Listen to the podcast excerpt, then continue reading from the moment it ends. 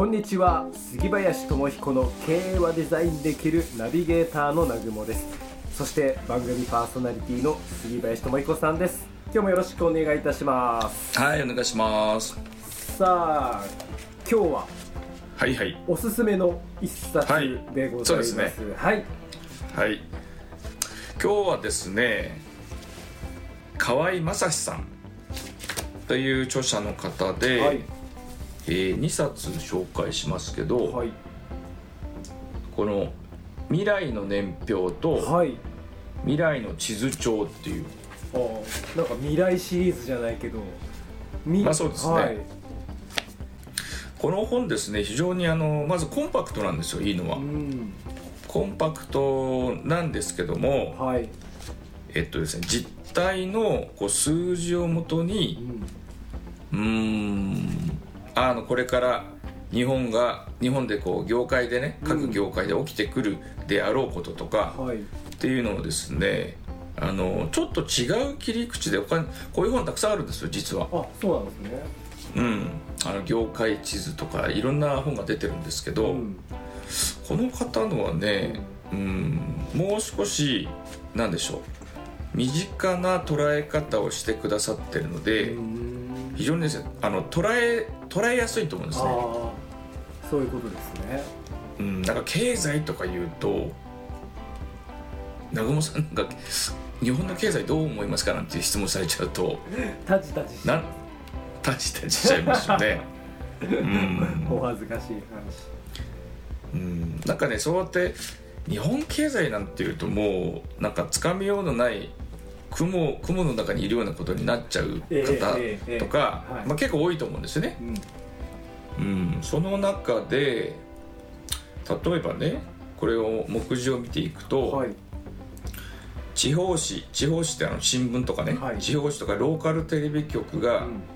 消えていくその根拠みたいなこととかええ消えていくうん老朽化した道路が直らず放置され始めるとか、え。うん、でまあそういったで寺院まあ私はお寺のこと結構扱ったりするんですけえどね。寺院消滅ねたくさん人が亡くなっていくじゃないですか、うん。これからね、うん。あのーまあ、人口が減っていくってことはう、ん。まあ、し亡くなっていく死んでいくってことですね。はいっていうことなんでそれなのにお寺さんが潰れるんでしょうと、まあ確かにね。うん、いう、まあ、あのことがですねあのそれぞれのコンテンツそれぞれのページはそんなに多くないんですよ。じゃあ本当読みやすく。うん、っていうのがあのまあ一つはこの「未来の年表」っていうことで書かれているのと、はい。もう一つこれはですねぜひ皆さんあのお手元に置いといてほしいんだけどこのそれを元にした地図地図帳。はい。日本の各地域でこれから起きてくるであろう現象をまあ予測地図で予測してくれてるんですよね。これかなり気になりますね。気になりますよえね例えば私神奈川県なんですけどうん。住んでるの、なんかこう、うん。神奈川県とかでうん。こうなっていくよみたいなことも書かれてるわけですか？そうですそうです。えっと現状と未来像は書かれてるんですけど、はい。まあなんていうのかな。結構衝撃的です。あそうですか。あの書かれていることは、えー。まあ、そして事実なんですけど、はい。この著者の方がね言っているのがまずこの現時点を確認することが重要だと、うん。でそこにはあの厳しい未来が予測される地域もあると。はい。でもだからこそその現時点を知ることで今後の取り組み次第でうん。未来の書き換えが可能だっていう観点でこの、あー。あの著書をなさってるんですよ。人間でも健康診断しないとう、ん現時点の体が健康なんだか健康なんじゃないかがわからないと、うんあの扱いようがないですよまずね。そうか。うん。あ私はあ今こう内臓の胃がこういう状態なんだとかね。もう健康診断で見たくないの脂肪の数値とかさ。あれ見たくないですねあんまりね。見たくないでも現実を知るとああ少し運動しなきゃなとかさ、うん。まあ、そういうことっていうまず対策が出てきますよね、はいはい。うん、っていうことが、あのー意外に日本の健康診断って言い方はあれですけど、うんまあ、まあな。かなか、あのー情報が多すぎるんですよねもうね。な、うん。スマホ見ちゃダメです。スマホ見たらまあ大体 LINE の確認しに行くかメール確認しに行くかそれは一通り済むと長尾さんどうですか？なんかなんか見たりしますか？YouTube スマホで。YouTube 行ったりに まあ、まあ人にはインスタ見たりね、インスタ見たり、はい、うん、そこにそのどこそのどこに、まあ、じ本当の現在地点の確認とかさじっくりとそういうものをこう、うん、なかなか難しいですね、うん。スマホに行っちゃうと。はい。いろんないろんな方向からいろんな手段で私たちの時間を奪おうっていうあの企業がですね毎日 毎日画策しながらい。ろんな手を打って、まあ、面白い企画とかねはい。キャッチーな言葉とか、うん、あの素晴らしい美しい映像とか、アフォーダンスですね。うん、ネットフリックスなんかやばいですよね、まあそうですね。うん、そうアフォーダンスアフォーダンアフォーダンスですよ。はい。っていうふうにまあ仕掛けが作られてるので、まあ、本っていうのは一つそういうものことからね切り離されてこの集中ここに集中できますよね。デジタルじゃなくてね。えうん、っていうのがあるので、あのーこの中でですね、まあ、皆さんのご興味のある地域もそうなんですけど例えばねなんか名古屋市の懸念材料とかあるんですよ。道路が広すぎることが懸念なんですって。えそうなんだ人口の流入と流出量が変化していく。なんかね広すぎるんですって。なるほど。あのはい。最近ですね、えー川口とかうーんあそまあ大宮より下そして東京より上、うんまあ、そこら辺の間の、はい。ちょっともう川を渡ると東京っていうようなところって、え。もうマンション開発が半端じゃないですねで価格も高い。あ高騰してるんですね。もう埼玉っていうアドレスやめないといけないんじゃないかうーん。東京都川口市みたいなおぐらい言わないともうタワマンのラッシュですよね、えー。だからもう東京には開発地域はほぼ大大規模型のタワーマンションなんていうのはままだ残っちゃいますけどほとんどなくなってきてるのでもうその周辺地域ですよね。で神奈川も高いので埼玉がだんだんそのような現象になっていってると。はとするとその周辺にビジネスチャンスがあるんじゃないかと。あなるほど。その川口よりちょっと上の、うん。なんていうのかなあの場所だったり、えええそういうところをウォッチしてみると何か人の流入とか人が集まっているえうんこととか、はい。うん、裏輪とかね。あの面白い現象がありますよ。その空き家の値段とか価格とか見ていると、はい。急に高い急に安いっていうね、んんん。ちょっとつまりお宝みたいな、ね。確かに。まあ浦和とかその前後のねうん。また各駅とかになるとまたお安くなったりしますでしょうしね、うん。はい。まあそれはねなんか、まあ、私不動産をやってるのでそういう見立てもしてますけど飲食を出店する場所とか、うん、もそうだし、まあ、会社を作る場所とかねうん。いうのもそうですけどまずこういうことを各地域はい。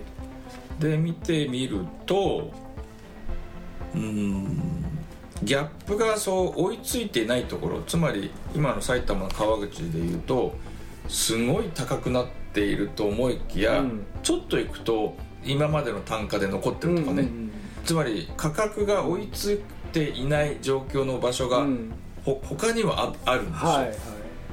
あと南雲さん私たちより下の世代っていうのが、まあ、40代前後ぐらいの方かな、はい。やっぱりあのー九州だったり北海道だったり四国だったり、まあそれぞれの地域で生まれた人が、まあ、都心部うん。東京大阪名古屋福岡、まあ、そういうところにこう出て、うん。まあ、仕事をして経験値を積んだ方が、はい。逆にあのローカルにこう戻ってですね、うん。最近そのビジネスのセンスがですね、おそらくなんかあの磨かれている人がすごく多くなってきてるような気がしていてえなんかあのちょっと前よりまあそれは逆にインターネットのうーん構成だろうなあのが成したことだろうなと思うんですけど、はい。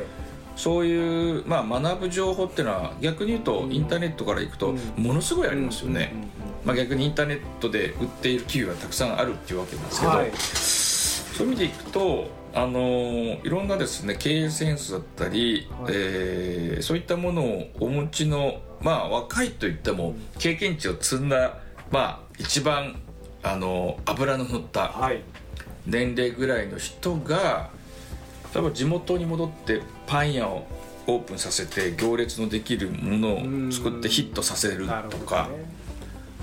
本屋さんっていう場所を作って、うん。その方があのコミュニティ人が集まるっていう要素を作りながらいろんなイベント業をやっている、あのー方とかね、なんかですねちょっと期待値があの上がっていくようなえー人たちがですね、えー都心にいた人たちがこうまた地元に戻ってそれをですね、あのーまあ、還元していうん。く逆に言うと賃料が安くなっていたりもちろん人は少ないけどもはい。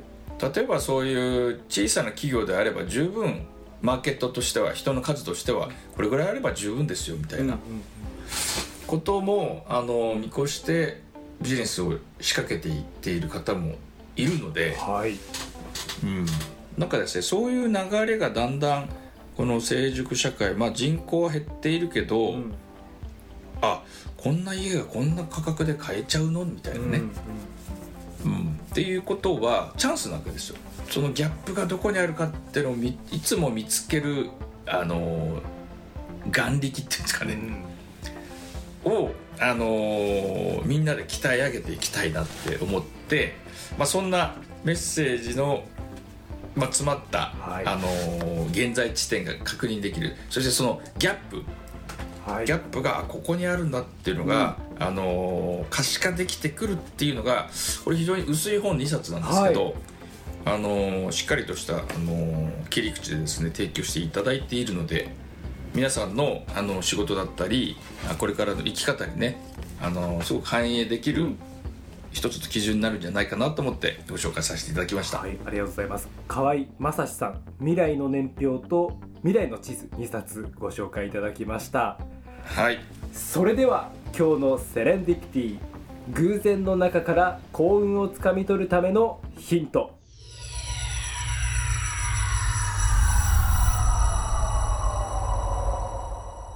チャンスとお宝は見たくないものの中に眠ってますよ。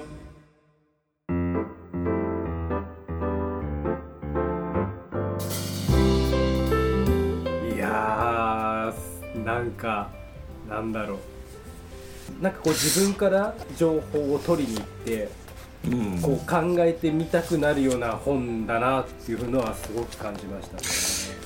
あの僕はちょっとメッセージで皆さんにお伝えしたいことがありまして、はい、メディアだったりうん広告？うん。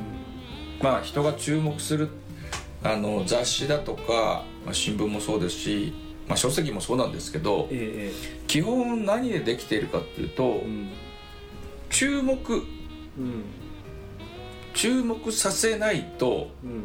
気づいてもらわないとビジネスにならないわけですよ。はい。あそうなんだっていう。それ注目一番人が注目しやすいものは何かっていうと、うん。あのマイナスワードなんですよ。うんマイナスワーうん。要は人口減少あなたはそれをどう捉えてますか？ドみたいな。ええ。大変みたいな。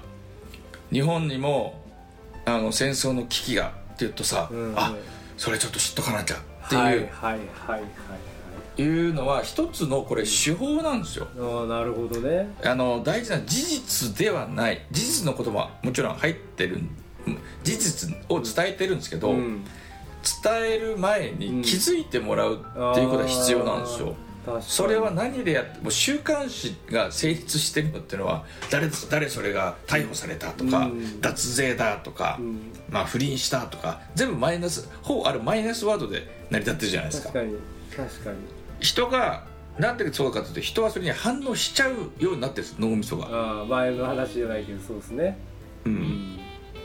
っていうことはですねあの企業が収益を上げるには、うん。人がきに気づいてもらわないといけないので、まあそういうマイナスのことがあの結構多かったりしますし、それを実際にあの何か改善していく構造うん。っていうふうにこう見抜いたり紐解いたりさっき言いましたけど、はい。するとビジネスのチャンスになっていくっていう。だからメルメルカリはその代表格だなと思うんですよね、うん。この10年間ででできてきた中で成熟社会ではい。物がどんどんどんどん売られていく社会からもう品質は十分なのでそれを個人個人個人で中古売買していく。直接じゃないけど売買していくっていう、はい。もうなんか普通のインフラになっちゃいますよね、うんコンビニなんか行くとなんかメルカリポストみたいなのも置いてあったりして、っていうのはもうそれがあのあそこまで売り上げ上げていくっていうのが、うん。まあ、成熟社会にフィットしたはい。そこの構造のギャップを見抜いた、うん。あのビジネスなんですよね。っていうことは、、はい。ろんなそのマイナス情報に持ってかれないようにするためには、うん。なるべくスマホスイッチを切ってスマホを横に置いてですね、うん。こういうまあ直にうん。あの実直にうん。数値で言ってくれているはい。うことをですね、い、つも定点観測していくっていうね、はい。癖をつけていくのが、うん。これからの未来を皆さんがこうデザインできるっていうね、なるほど。そういう元になるなって思うので。ははい。いやー素晴らしいお話でした。ありがとうございます。いありがとうございます。番組への質問感想はデザイン経営研究者のオフィシャルホームページからよろしくお願いいたします。えそして杉林さんの公式 LINE アカウントもぜひご登録ください。番組の説明欄にリンクを貼っております。えそれでは杉林さん次回もどうぞよろしくお願いいたします。今日もありがとうございました、はい。ありがとうございました